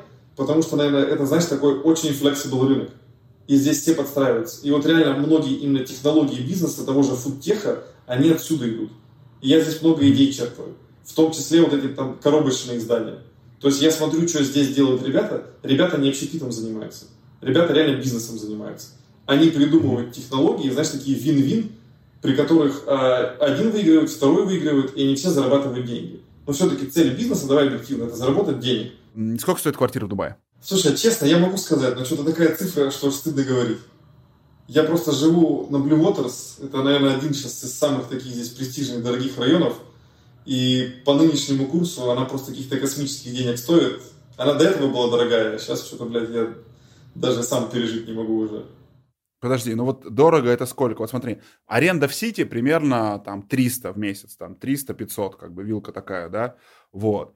А, ну, то есть там Дубай, я подозреваю, что 700, наверное, должно быть что-то похожее стоит, 700 миллионов в месяц, да?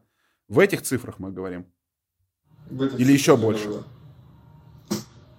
Слушай, смотря какой курс, честно. То есть мы же, видишь, говорим в рублях, да. вот. А, ну, смотря какой курс. Здесь, кстати, еще, знаешь, в отличие от России, коммуналка очень дорогая. Я вот на самом деле жду свою... У меня просто вот товарищ у меня, я второй месяц живу вот в этих апартах, которые на год снял. А, и мне еще не приходила коммуналка, потому что первый месяц там был неполный, она там за два месяца придет на второй. Вот, но у меня товарищ снимает на пальме подобные апарты, как у меня. Он говорит, что у него зимой, зимой 1000 долларов коммуналка, а э, летом, когда жара и кондер постоянно включен, полторы. Слушай, ну, ну давай так, э, если мы говорим о том, что жилье стоит, что это получается, 100 тысяч э, долларов в месяц, да? то как бы, ну, там, 1000 долларов коммуналка, 10%. И в России также, как бы, да, вот. А, что-то, 10% от стоимости жилья примерно коммуналка. А нравится в Дубае? Да, 100% кайф. Слушай, кайф для жизни, э, тепло для семьи.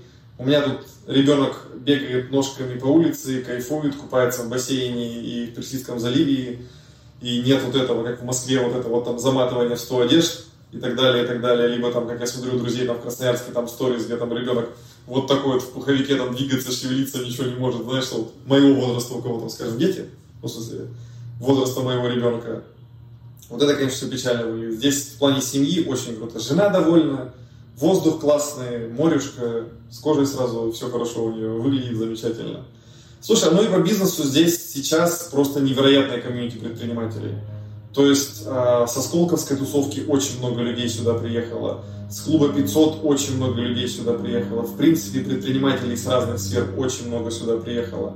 Все, кто раньше смотрел куда-то там в сторону международных рынков, это просто, знаешь, такой резкий пинок под зад, и просто сразу все сорвались и полетели. То есть, mm-hmm. и прикольно вот это комьюнити, когда все в каком-то одном вайбе, когда там э, одними делами занимаются, все вместе там регистрируют компании, с одними проблемами сталкиваются, там какие-то одинаковые вопросы решают, все там ищут каких-то знакомых, там ими делятся, что-то еще. И говорю, какая-то вот эта вот движуха, ну прям кайф. Но здесь, причем прям движуха, как многие говорили, надо в другую страну, там нет знакомых друзей. Охренеть, сколько здесь друзей. В Сколковском чатике, если не ошибаюсь, только всяких мигрирующих, там что-то уже больше 300 человек. Офигеть. И все наскоком или э, на какое-то время? Или надолго? Слушай, именно переезжают в основном те, кто надолго. Угу. То есть, э, насколько были пару, которые, знаешь, что там, ну, все началось, они там что-то психанули, уехали, но потом такие подуспокоились, и кто-то назад вернулся, кто-то планирует. Но вообще большинство, то есть все равно у всех этих людей, у них там идея какая-то теплилась, что они там переедут, что они там будут что-то делать. Просто, я говорю, сильно ускорились в этом плане. Давай поговорим про международный бизнес. То есть, вот э, когда у вас какое-то открытие, вы зарегистрировали компанию, когда ждать, что вот что-то за границей первое от э, Йоби до Йоби откроется, от Puzzle Food откроется? Слушай, прорабатываем сейчас э, непосредственно рынок Дубай, потому что мы здесь находимся. Но единственное, есть некоторые проблемки с тем, что у нас затягивается процесс открытия расчетного счета. Здесь на самом деле очень легко открыть компанию в Дубай, но очень тяжело открыть расчетный счет. То есть это, знаешь, да. когда, как в России, если налоги проводить, все госорганы в банк собрали, условно, и вот, чтобы тебе там счет открыть, ты как будто вот там по всем должен пройтись, только это все в режиме одного окна. Вот, то есть там жесткий комплайенс, и сейчас вот мы в процессе, это, наверное, вот единственное, что пока мешает нам открыться здесь.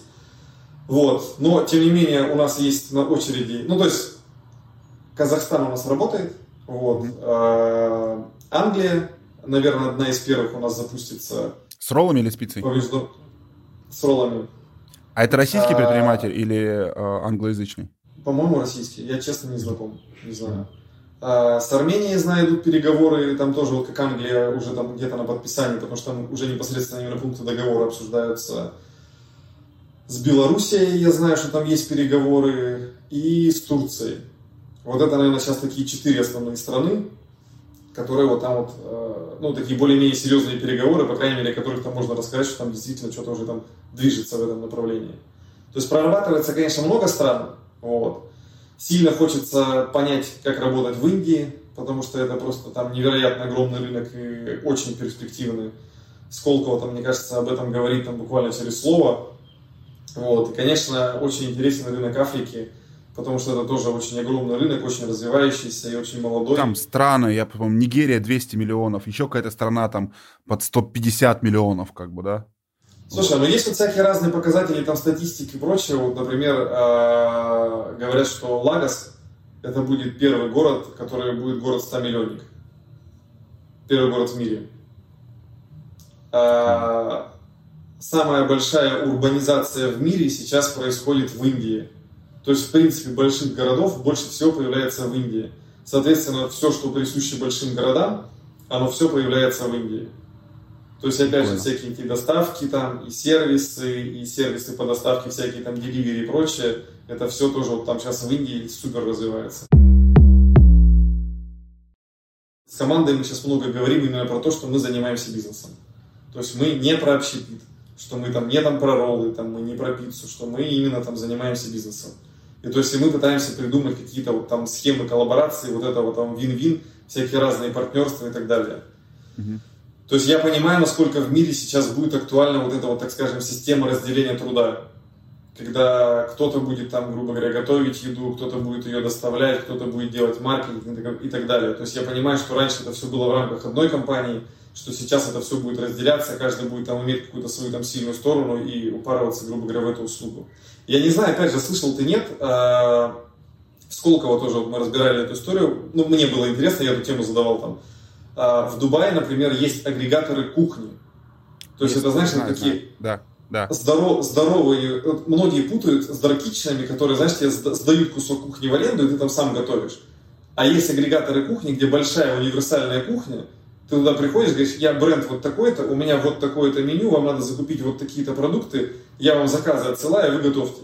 И там стоит один человек, он, грубо говоря, там катает Папу Джонс, потом там какую-нибудь там пиццу хат, потом еще твою пиццу, и вот он, короче, сразу там все бренды там на одном оборудовании один человек там, грубо говоря, делает. Вот это новый формат. Есть там деливери, который все это доставляет, есть там, грубо говоря, я держатель R&D, который там разрабатывает рецептуру и делает маркетинг. И вот это вот как раз, знаешь, такой яркий пример вот этого разделения труда. Когда, по сути, мне оставляют там только какую-то айтишку, маркетинг. По сути, я там, знаешь, э, своего рода занимаюсь продвижением бренда, лидогенерацией, наверное, можно это так сказать. И вообще там, ну, моя задача сделать так, чтобы мой бренд был максимально яркий, максимально выделялся там на общем фоне. И вот это моя основная задача. А уже те люди, которые это делать не умеют, они там и приготовят, и доставят, и классный сервис окажут, и все сделают. Дим, у меня осталось несколько вопросов. Смотри, я увидел, мне точнее скинули э, ребята объявление о том, что вы ищете ропа в России зарплатой 300 тысяч рублей со знанием английского языка. А почему вы не ищете сотрудников в Дубае? Ну, то есть, или сразу за границей. Почему ищете в России со знанием английского языка? Это мышление еще не переключилось или еще пока не готово нанимать зарубежных сотрудников? Слушай, э, во-первых, дорого. Ну, давай объективно. Мы все-таки пока еще в рубле зарабатываем. А, во-вторых, здесь не то, что как бы сильно классно с какими-то вот э, условно там средними управленцами кадрами. Здесь нет проблемы с, линей, с линейным персоналом, то есть как у тебя там в общепите там 100% есть какая-то текучка персонала, там поваров, либо кого-то еще, здесь там просто ты в агентстве заказываешь, там, не знаю, там 10 филиппинцев, ты, пожалуйста, выпишите, они вот будут работать. То есть там у кого-то там, у двоих там нога отвалилась, ты говоришь, там, мне еще, пожалуйста, вот этих двоих там поменять дайте двух других. Все, у тебя здесь нет проблем с текучкой. Понимаешь, там, или вот эти два пезла, что-то там рожа не вышли, мне не нравится. Здесь вообще нацизм такой своего рода. Фашизм идет все это. Вот. Здесь вот есть вот этот вот, э, линейный персонал, с которым там никто не считается. Их очень жестко дрочат, честно говоря, выглядит это максимально некрасиво, но объективно так и есть. Вот. И здесь это, значит, такой материал, которого очень много, и с этим нет проблем. Проблема нанять каких-то кадров, которые будут управлять всем этим. И опять же, всякие ропы и вот такие да, среднего звена какие-то сотрудники, управленцы, не очень хорошо все здесь. То есть есть какие-то крутые топы и линейный персонал. Вот эта вот средняя прослойка, вот, ну, пока, по моим ощущениям, она где-то здесь отсутствует вообще. Многие приезжают со своими сюда делать бизнес. Uh-huh. То есть линейно нанимают местное, а команду перетаскивают свою. Многие релокацию делают. Uh-huh. Uh-huh. Расскажи, вот ты как собственник, ты много говоришь о визионерской позиции, о стратегии, о чем-то еще, да, о каких-то цифрах, которые смотришь, каких-то планерках, которые проходишь, о том, что ты любишь много работать, да, и ты очень любил Красноярск. Но в целом, как выглядит твой рабочий день? Сколько часов ты в день работаешь и какие задачи сейчас у тебя в фокусе? Чем ты занимаешься? Ну, если говорить конкретно на сегодняшний день, то да, давай на сейчас. Моя, за... моя задача в фокусе – это открытие здесь расчетного счета. Вот, наверное, это самая большая моя задача. Если говорить все-таки, так скажем, более глобально про бизнес, то, наверное, я в процессе обсуждения каких-то новых направлений, э, доходов, именно источников доходов. То есть, как вот я тебе рассказывал про вот, типа там, а там мини-заводик там, с соевыми соусами, вот этими всякими там васаби имбирями. То есть, вот такие вещи обсудить, какие-то там новые бренды, возможно, про развитие на международный рынок. Но то, что, наверное, касается каких-то новых денежных потоков, э, новых компаний, новых э, направлений и так далее. Вот где-то вот в этой я истории сейчас нахожусь. Слушай, ну и погружаюсь немножко в айтишку, потому что там сейчас нужно мое участие для правильного распределения приоритетов в IT. Вот, я еще там, там краем глаза тоже слежу за всей этой историей. А то, что касается, как выглядит мой рабочий день, слушай, не знаю, многие меня за это осуждают, Костян считает, что я там неправильно делаю. Я, не знаю, 24 часа на 7 работаю и 24 часа на 7 отдыхаю. Потому что, ну, просто у меня бизнес интегрирован, грубо говоря, в мою повседневную жизнь. То есть я могу чем-то заниматься. Вчера я там гулял в Дубае в каком-то парке цветов с семьей, плюс там параллельно там записывал какие-то войсы, проводил какие-то созвоны. Мне так комфортно. Это вот чисто мой выбор. Э, мне так удобно. Я там вчера тоже финансового директора немножко дрюкнул, потому что там занимался тоже открытием счетов. Вот. И говорю, там, ты что, там вечером был не на связи, там, условно, время что было там 9 часов вечера, а люди там еще здесь некоторые работали. Вот. Он говорит, я думал, ты день рождения празднуешь, там, типа, тебе будет не до меня, я решил там тоже немножко телефон в сторону убрать. Вот. Ну, я говорю, что я день рождения праздновал и, и, на, и на созвоне был. Но в основном это телефон. У меня вся работа в телефоне, у меня нет компьютера, то есть и созвоны, созвоны, созвоны. Вот так выглядит мой рабочий день какие моменты я понимаю, что все заебись. А в те моменты, когда я там, не знаю... Это чувак крипту вот это привозит тебе обнальную, как бы, да? Из России. Не, слушай, а недавно было там серьезно там это... Я просто удивляюсь современному миру, когда в Красноярске люди там дали деньги человеку, а через 15 часов я в Дубае забрал там дирхамы, думаю, бля, вот это прикольно. Вот это современный мир. 15 часов из рублей в дирхамы, из Красноярска в Дубай. Просто изи вообще. Вот это была классная история. А, это фигня. А, мы тут э, шутили а, вот с Татьяной о том, что у нее карта в Казахстане, надо было зум оплатить, по которому мы с тобой говорим, да, визовская, да, и мы самое быстро нашли эту ее карту. Я говорю, а как ее пополнять будем? Она говорит, в субботу приедут сюда, привезут еду студентам, которые учатся, они поедут обратно на автобусе. Ты рубли дашь? Они на автобусе рубли увезут и как бы там на карту положат. Я такой, ну нормально, нормально. Слушай, Современный мир. А, есть такой банк Freedom Finance. Да. И у них, грубо говоря, там две головные компании, условно, там, в Казахстане и в России. И насколько я знаю, что внутри банка можно гонять деньги туда-сюда. То есть ты своей картой Freedom Finance российской можешь пополнять казахстанскую. Надо будет проверить это. Ну, надо, чтобы казахстанская карта пилась. Ладно, слушай, с эффективностью... подожди, бизнеса... подожди, подожди. Давай. Я тебе не рассказал же, как это... Почему у меня такая команда-то заебатая, и вообще все классно. Давай. Ты вот спрашиваешь, какие цифры ты смотришь. А я тебе могу сказать по-другому. Я там какой-нибудь там раз в неделю, ну, почаще, может, даже иногда там два раза в неделю, захожу просто в какие-нибудь чатики, в какие-нибудь группы, там, инстаграмы, и вообще смотрю там, что происходит в компании. Вот. И там постоянно какая-нибудь движуха, знаешь, какой-нибудь там HR проводит там какое-нибудь там обучение для персонала, там какие-то движухи, какие-то психологические тренинги, какая-то штука. Потом там операционный там директор там для франчайзи там делает какой-то там регламент, что-то там еще там какую-то там штуку там. Я просто смотрю, думаю, блядь, как это все прикольно. И знаешь, э, когда я ловлю себя на мысли, что в компании появляются какие-то новые крутые штуки, а я задания такого не давал, более того, я знать об этом не знал. Они сами все сформировали, сформулировали, куда надо положили, люди этим воспользовались, результат это принесло, а потом еще какие-нибудь сотрудники или франчайзи пишут, что там, блядь, там круто, классно придумали там вообще и так далее. Как, не знаю, там Тёма недавно сделал там э, чатик с франчайзи, маркетолог наш, где он там по маркетингу какие-то движухи, ну, знаешь, типа инсайды сливает. Все же любят, типа, знаешь, там инсайды какие-то, там первым узнать какую-то информацию, они там такие сразу все свойские там что-то обсуждают. И он там, типа, им там раньше времени подсливает, что у нас там это скоро выйдет, тут что-то будет. И он сам это придумал, он сам это сделал. И это охрененно круто. И я говорю, что я понимаю, что когда столько много крутых процессов, в которых я вообще не участвую и даже не знаю, и со мной даже не советовались, я им сам всегда говорю, что, ребят, я говорю, вот вы там в своем отделе, вы лучше меня знаете, что надо делать. Я говорю, я там не крутой маркетолог, там, не HR, там, не знаю, там, не там операционный там, или что-то еще. Я говорю, вы лучше знаете, вы делаете. Там посмотрим. Ну, типа, пизды не получите, если обосретесь, ничего страшного, все обсираются. И, блин, оно работает. И это охуенно. Вы прибыльны или вы привлекли инвестиции? Вот мой вопрос был. Привлекали ли инвестиции и прибыльны ли вы? Прибыльно. Сейчас. Слушай, а в головной компании есть только два собственника, я и Костя. Это на самом деле вот у нас вечный, знаешь, такой вопрос. То есть есть же два пути. Ты да. либо там накачиваешь компанию в типа топишь капитализацию, либо, грубо говоря, там играешь в cash flow.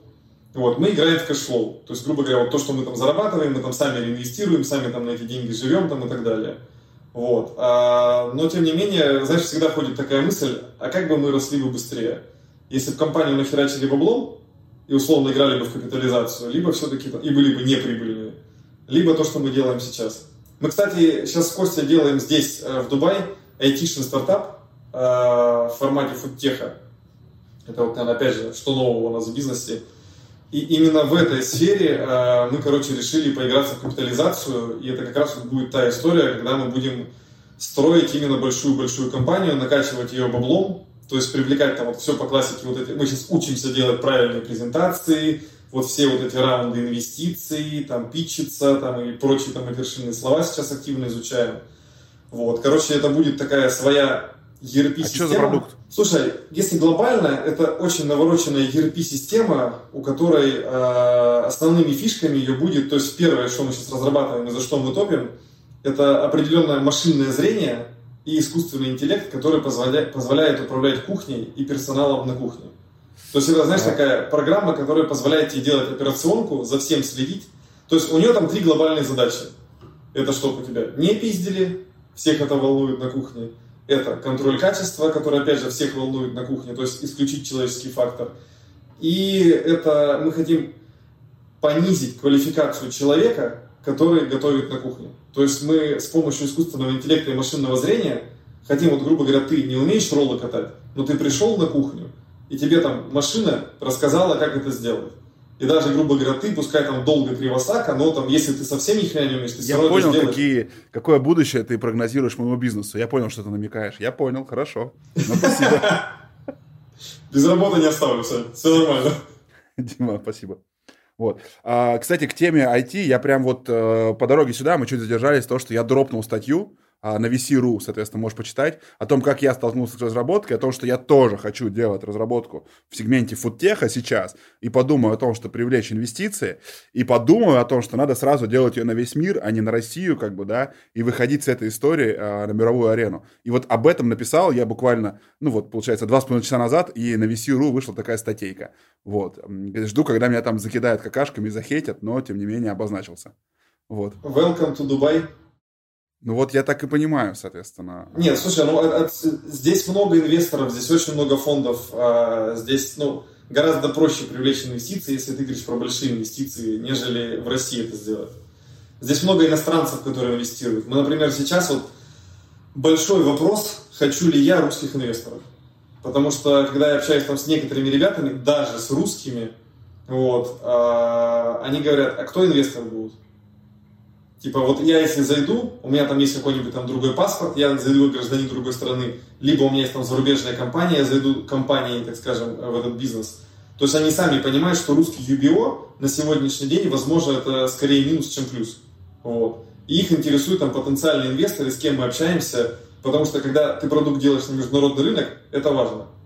Вот. И здесь вот как раз вот э, мы сейчас прорабатываем этот момент – то есть там есть там некоторые ребята русские, кто потенциально тоже хотят зайти, но мы вот думаем, что типа, а как их лучше завести? Чтобы типа это не выглядело, что как, э, какие-то русские ребята зашли. То есть здесь вот тоже надо продумать эти обходные пути. Мы, кстати, привлекли первую маленькую инвестицию. Можешь нас поздравить недавно. Поздравляю. этот проект. Да, уже сколько? Мама скинула сотку на Сбер или что? Что было? Ну, почти что. Слушай, на самом деле, я не знаю, надеюсь, что большие инвесторы твой подкаст смотреть не будут. Не то, что я буду твоего развития. А, нам нужен срочно, вот сейчас, подождите, вот я сейчас, блядь, не поленюсь, как бы, да, и выкуплю рекламу где-нибудь там а, на этот, на Мэше, на Топоре, как бы, где сейчас там все листают, и прям расскажу об этом, что большие инвесторы. И чё, и чё? Слушай, ну, короче, суть в том, что мы продали 1% компании за 50 тысяч долларов, вот, и нам уже некоторые ребята сказали, что это была большая ошибка, мы просто продали, так скажем, это близкому человеку с большим дисконтом, потому что изначально мы хотели привлекать а, по оценке компании 10 миллионов долларов. Вот.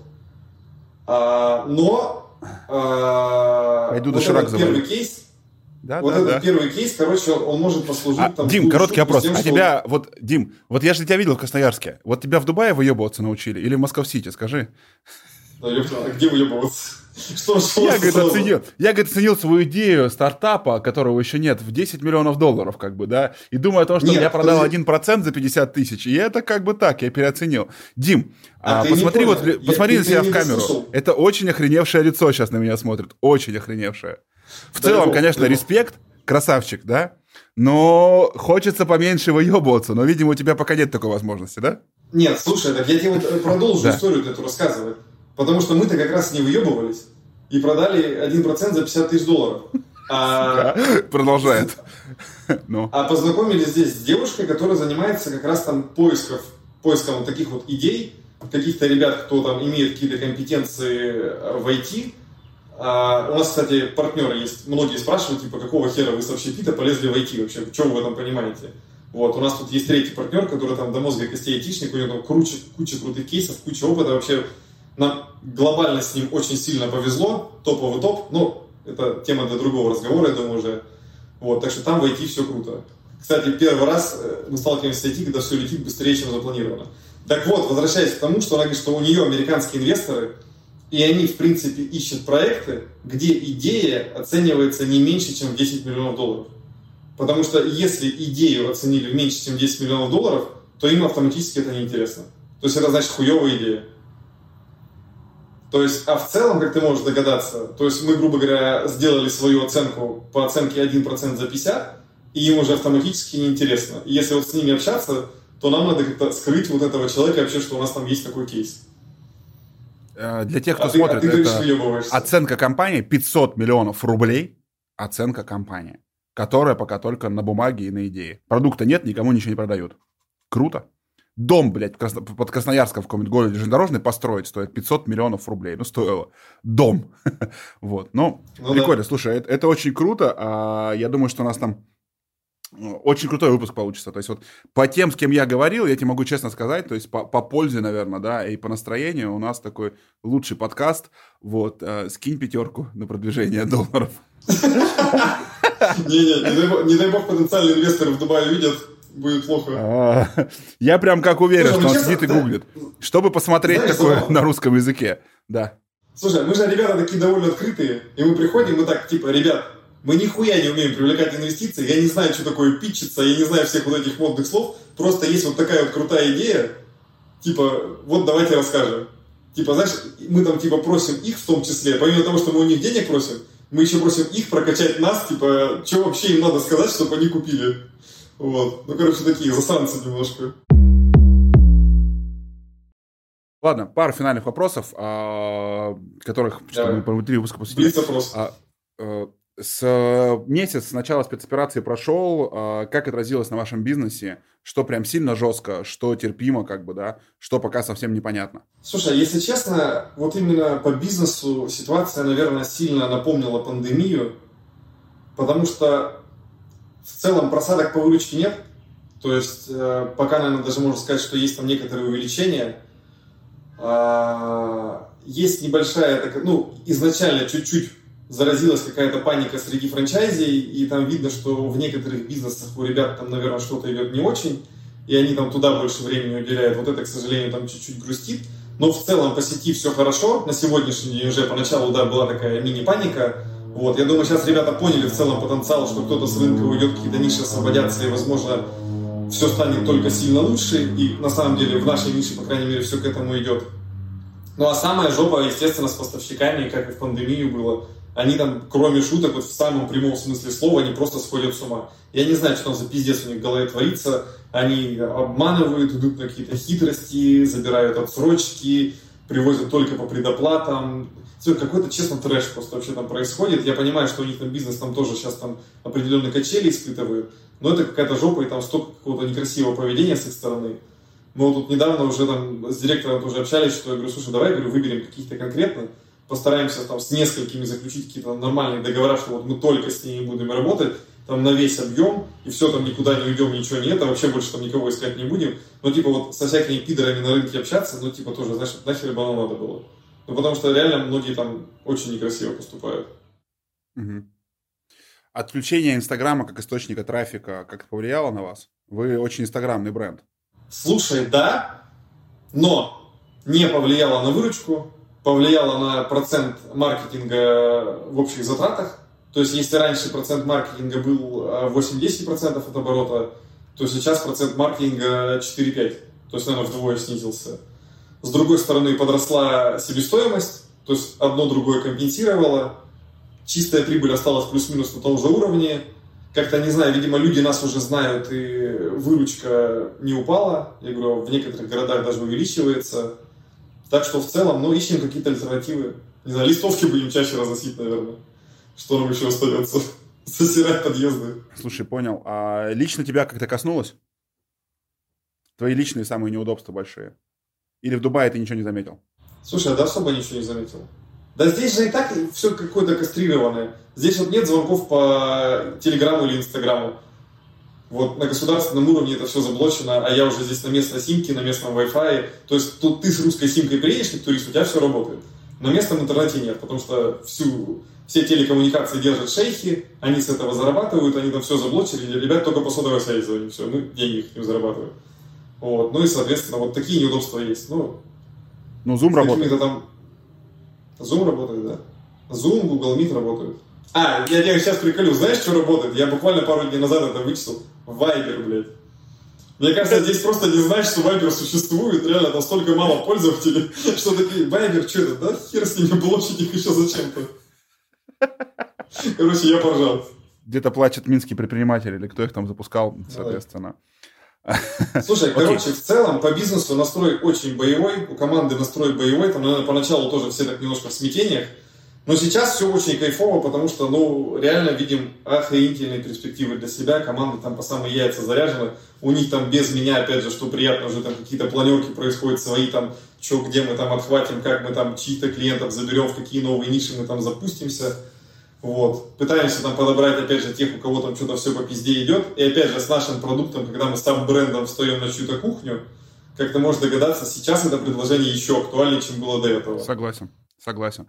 Слушай, а что ты думаешь, вот у меня вопрос о запуске франшизы сейчас. Вот если у меня есть какой-то бизнес, да, вот сейчас, а, стоит ли его запускать во франшизу? Стоит ли делать франшизу сейчас своего бизнеса? Слушай, объективно, давай, а что поменялось-то? Ну вот все говорят про какой-то там глобальный кризис, про какой-то пиздец там или что-то еще, где он? Но объективно.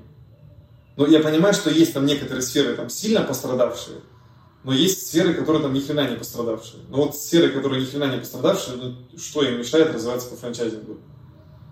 Мне кажется, народ потихоньку остывает. Причем, ну, объективно, давай, есть те, кто там встали прямо сильно на паузу и деньги боятся тратить. Но есть те, кто там хочет, наоборот, куда-то вложиться, пока доллар там не стал там 300 рублей условно стоить. Потому что, опять же, там с общепита, я думаю, у тебя у самого там есть такие друзья, кто вкладывается в оборудование и таким образом там тоже сохраняет, грубо говоря, деньги. Особенно там ищут по старым ценам, если находят, просто там впрок закупают и понимают, что для дальнейших открытий им это понадобится. Так что в целом вложить деньги в бизнес, который там будет работать и приносить прибыль, наверное, это неплохая идея. Так что франчайзинг в этом плане, мне кажется, очень классный инструмент. Я думаю, сейчас а. рост франчайзинга должен быть, как было в пандемию. Если бы ты сейчас запускал э, франшизу не с общепита, да, ну, другая ниша, что бы это было? Ниши, которые тебе нравятся. IT я услышал, франшизу, да, то есть ну, это отдельная история. Да, ну вот если бы из чего-то ты бы сейчас сделал франшизу, что бы это было? Слушай, давай так, если мы говорим именно про франшизу, наверное, это было бы что-то со шмотками.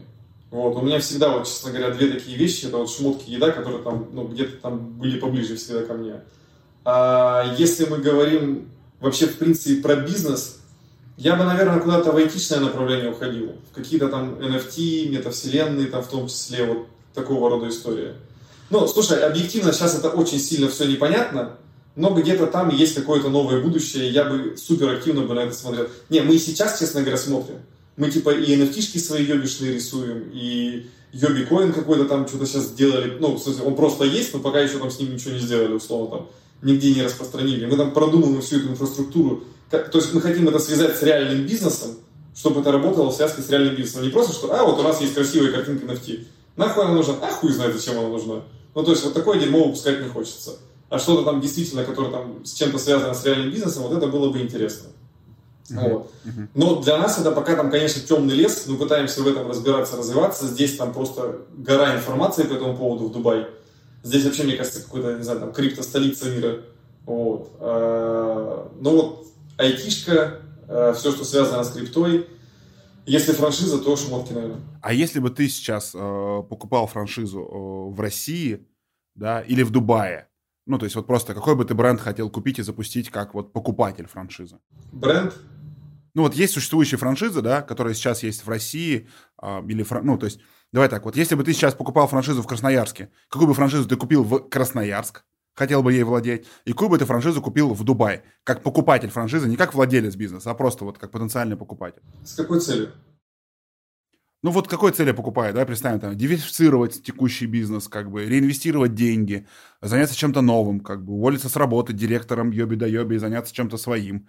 Вот, ну вот какие-то Нет, слушай, вещи. смотри, э, давай так, если у меня была бы цель обрести знания во франчайзинге и, грубо говоря, самому потом что-то запустить подобное, mm-hmm. многие же и так делают, вот, наверное, я бы покупал какой-то, ну, очень там большой именитый бренд, там, не знаю, там, а там Папа Джонс какой-нибудь, знаешь, там, где действительно там можно перенять какой-то вот этот многолетний опыт. Вот. А если цель просто заработать бабок, диверсифицироваться и так далее, то... Слушай, честно, вот, ну, ты вот сейчас не думаешь, что я как бы каждый кулик свое болото хвалю, но доставка роллов мне очень сильно нравится как бизнес-модель. Потому что объективно, наверное, даже, знаешь, одна из причин, почему мы не запускали пиццу э, так активно по франшизе, и почему, например, э, я сейчас там сильно воспрял этой идеей, когда мы придумали именно вторым брендом вставать на кухню, а не строить пиццерии. Потому что вот есть, например, йоби, есть, например, томат. В томат там условно инвестиций там минимум в два раза больше, а зарабатывать они там, ну слушай, ну плюс-минус одинаково. И я вот, ты хоть убей, не понимал, зачем вообще тогда вот этим вот заниматься, если в два раза меньше вложил и столько же зарабатываешь. Вот. То есть очень простой бизнес, а, мало вложений, быстрая окупаемость там, и так далее. То есть в этом плане очень крутой. Ну, то есть, на мой взгляд, Roll одна из таких самых крутых, наверное, моделей на сегодняшний день. Но если не брать там какой-то бизнес там фастфуда, где там вообще там минимальные вложения, там ларечек там и так далее, ну, типа твоего, наверное, там, наверное, вообще как окупаемость космос. Я смотрел даже, знаешь, на тех же там Додо там, или Доминос, например, какой-нибудь, Доминос, там, охренеть, у меня ребята там тоже одни там узнавали, 25 миллионов стоит там, типа, открыть э, точку. 25, сука, миллионов рублей. Это вот Стоило. еще до доллара было. Стоило, да. У нас до трех. Несложную математику схлапываешь. Думаю, почти 8 точек в йобе. Да неоднозначно, в хулиард раз будут больше приносить бабок. Плюс 8 точек – это охрененная диверсификация. Вот. Ну, знаешь, если у тебя не пошла одна точка доминос, ну, наверное, плакать хочется. А если там из восьми там что-то отвалилось, то что-то все равно там работает, и один хрен рано или поздно все это окупит. Вот. Тем более там вложений в ремонты, всякие эти. У нас, говорю, с нашей моделью очень легко куда-то переехать, например, если там ну, что-то не так пошло. И, и были такие кейсы на самом деле. То есть, ну, то, с той же Додо сравнивать. Я не понимаю, там, нахрена там вкладывать там 15-20 миллионов в Додо, если можно открыть там, грубо говоря, там, роллов там по 3, там, 2,5 миллиона, там, кучу точек. Слушай, прикольно. Согласен. А, Дим, а, три твоих качества, почему ты предприниматель? Слушай, наверное, я не боюсь обосраться. Раз. И, и вот смотри, да? И как-то я очень легко иду на риски.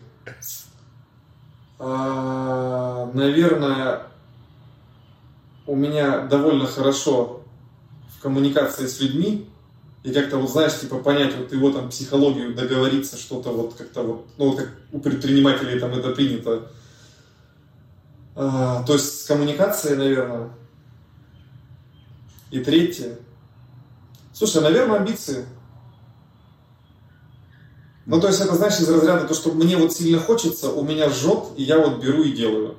Это, знаешь, опять же, вот как э, мы вот про обучение сегодня с тобой рассказывали, я, честно, я не понимаю всяких вот этих там, блядь, бизнес-курсов, всякой хуйни. Я ни разу не ходил там ни на бизнес-молодость. Я, я ничего плохого про них не говорю. Они сто процентов крутые ребята, они сто процентов Дима, они сейчас не смотрят, благо. успокойся, расслабься, что напрягся-то?